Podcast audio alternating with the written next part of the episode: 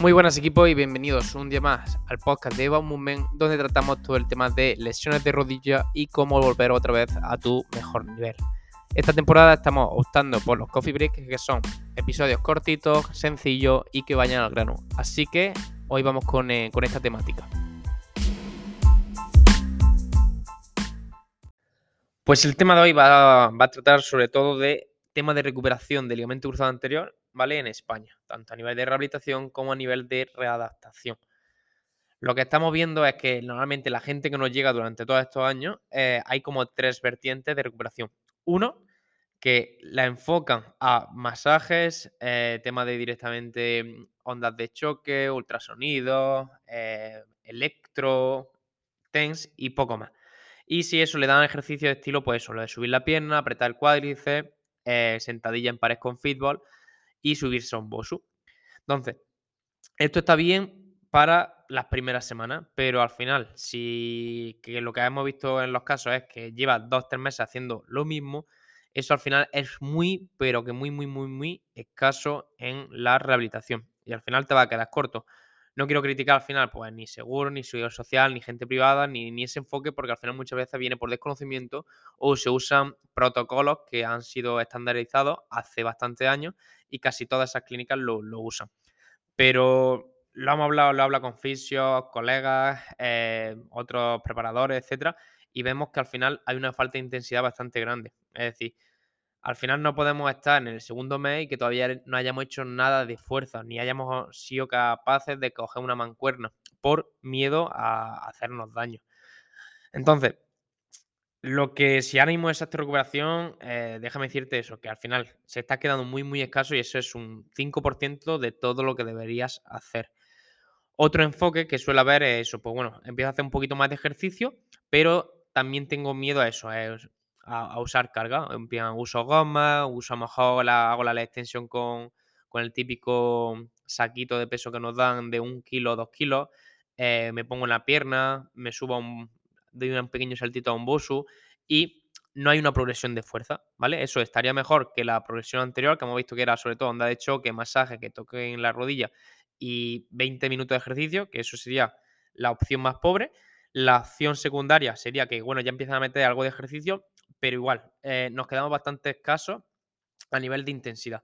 Y lo que se ha visto en el ligamento cruzado anterior, tanto guías como la de Melbourne, guías de Oslo, de la WER, etcétera, eh, es que se ven ya que en los primeros meses ya se tiene que meter fuerza, ¿vale? Se tiene que meter carga con carga, con mancuernas, con empezar a cargar de forma unilateral, empezar a meter trabajo decelerativo, etcétera, para que al final esa rodilla se vaya adaptando. Si al final pasan tres, cuatro meses y, no hemos hecho ni una sentadilla con una barra, ¿vale? O una zancada con peso, o somos capaces de hacer una búlgara, o somos capaces incluso de sentarnos y levantarnos a una pierna de, un banco, al final se van, a, se van a tener bastantes déficits de fuerza a largo plazo. Y al final, eh, sobre todo que van a faltar muchos estímulos que se tienen que ir trabajando para que al final se mejore sí o sí, ¿vale? Y después la opción que es la que más nos gustaría, con la que más concuerdo con, con gente que se especializa en lesiones de rodilla, es eh, la intensidad, ¿vale? Se tiene que hacer una buena sobrecarga progresiva.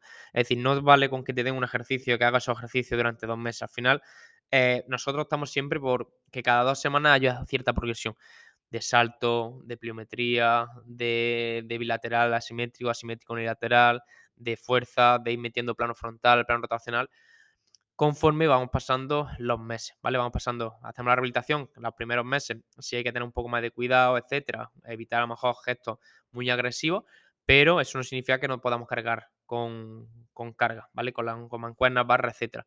Pero después, igual, eh, igual que la rehabilitación, la redactación muchas veces vemos como que hay escasez de, estímulos, que hacemos pues lo típico, sentadilla, peso muerto, prensa, leg extension, máquina de isquio, gemelo y poco más, que eso está bien, pero al final nos van a faltar muchos estímulos y va a faltar mucho componente neurocognitivo que sí se tiene que tener bastante en cuenta en, esta lesión, ¿vale? Sobre todo el ligamento cruzado anterior. ¿Por qué? Porque venimos de un enfoque muy biomecánico que lo que hemos hecho es durante muchos años ver que tenemos que mejorar los niveles de fuerza a full y, directamente eh, eso, ejercicios analíticos, sin meter ese componente cognitivo, etcétera, que está bien, pero va a faltar eso, mucho estímulo, de saber cuándo introducir un plano frontal, de cuándo meter plan, patrones rotacionales, cuándo progresar de la pliometría de dos piernas asimétrica unilateral y después cambio de plano a diferentes direcciones. Al final, lo que estaréis bien, tampoco quiero que quede en plan con la idea de la teoría, sino que son muchos estímulos lo que hay que trabajar y al final venimos de un aspecto biomecánico, lo que se está viendo es que cada año eh, se estudia más esta lesión y que sigue habiendo riesgo de recaída bastante, bastante alto, ¿vale? Se habla gente población normal 13-15% y que de los deportistas que vuelvan a el nivel al fútbol solo el, el 50, 50, 40 y pico alcanza su, su nivel previo a la lesión. Entonces esto es importante trabajarlo porque si estamos viendo que nos estamos enfocando en estas adaptaciones, en todo el aspecto biomecánico, de que si hay que mejorar la fuerza al máximo, etcétera, y sigue habiendo bastantes recaídas, tenemos que también jugar un poco con todo el papel neurocognitivo, todo el papel biomecánico y hacer como con los dos un, un cómputo, ¿vale? O una combinación para mejorar, ¿vale?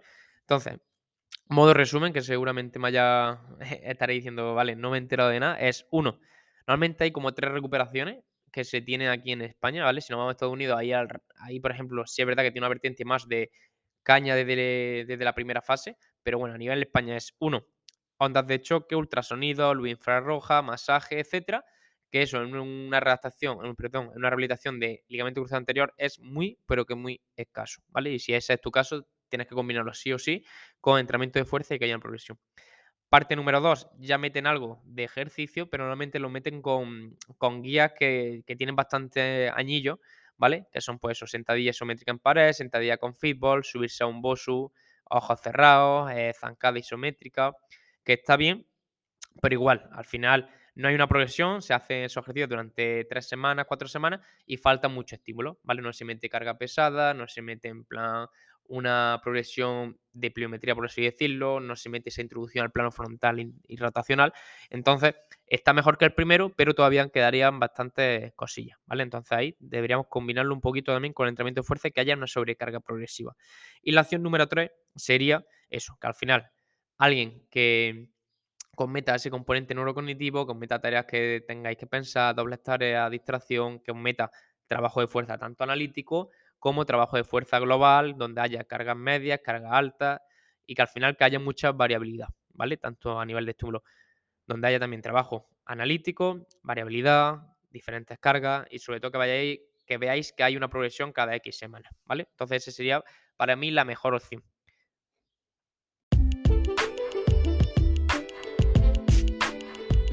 Y nada, si has llegado hasta aquí, muchas gracias por tu tiempo, que al final es lo más valioso que tenemos hoy en día. Y no te pierdas lo que subimos en nuestras redes sociales como Instagram o YouTube, donde al final aportamos mucho contenido gratuito que te puede ayudar para al final enfocar tu recuperación.